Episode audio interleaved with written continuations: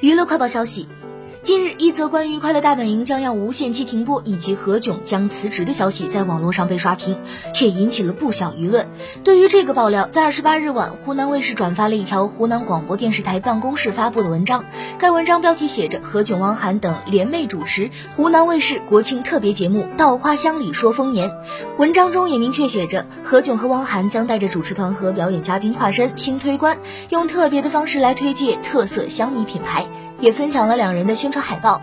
如此说来，爆料何炅将辞职的消息也就是假消息了。而后，何炅本人也转发了湖南卫视的动态，他还特别提到了湖南卫视，并且与粉丝约好十一直播见，还带了三个爱心的表情。何炅这在线亲自辟谣，也算是给粉丝吃了一颗定心丸。那么，快本将无限期停播的消息，恐怕也是假的了。